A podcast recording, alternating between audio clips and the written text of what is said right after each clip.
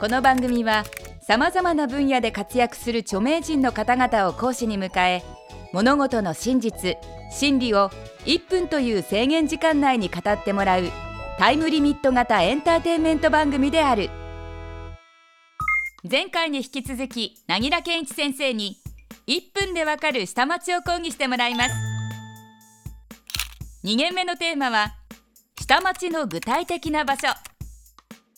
前回の講義では下町の下は江戸城の下を指すということでしたが実際にはどのあたりのことを言うのでしょうか。制限時間は1分間。凪田先生お願いします。東京の下町とはあどこの下かというとですね江戸城の東側の低地ですね、えー、そうしますとどこの辺りでしょう。日本橋京橋茅場町銀座ですね。あの辺を指します。ギリギリで神田まで入りますね。それがあのだんだんその住むところが狭くなりますから放射状にどんどんどんどん東側にこう進んでいきます。それで、えー、江戸の中期になって下町の仲間入りするのがこれが、えー、浅草ですね。そして入谷が入ってきます。えー、そして、え、江戸の終わり頃になりますとで芝が入ってきますね。うんそれから拡大を続けまして大正期になりますとやっと深川で向島が入ってきます。今言われますね。よく寅さんやこのこち亀なんかで言われます、えー、葛飾あたりが、えー、下町であろうというですね。とんでもないですね。下町どころじゃございません、えー、川川川を渡りますからですね。凪良先生見事1分に収まりましたね。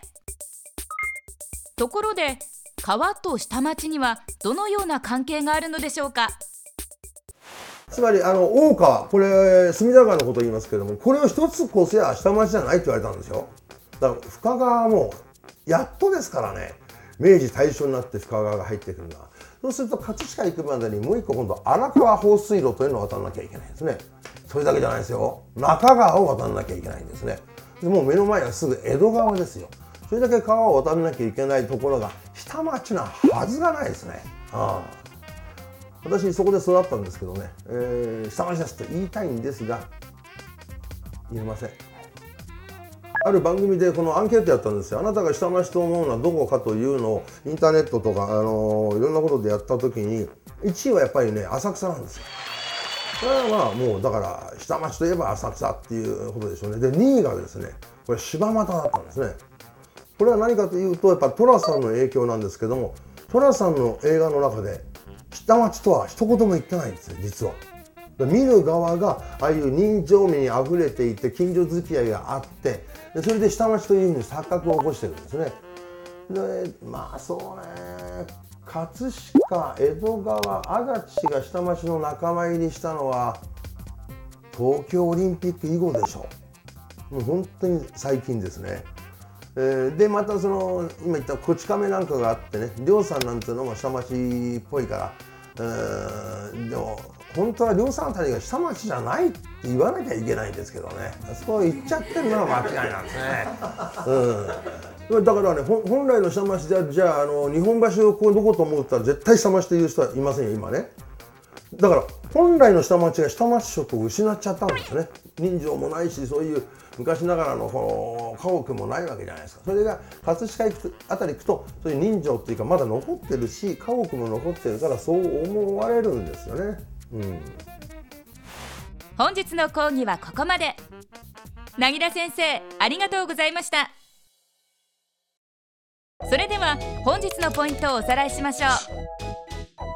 下町は江戸城の東側の低地。日本橋京橋茅場町銀座神田を指す。川を一つ渡ると下町ではなくなる。亮さんが下町の場所を明言すべきである。凪良健一先生次回の講義は海の手と山の手です。皆さんの出席をお待ちしております。1分でわかる大学ホームページでは過去の講義も見ることができます。1分でわかる大学のホームページは www.andsmile.tv テレビスマイル1分でわかる大学。本日はこの辺で閉校。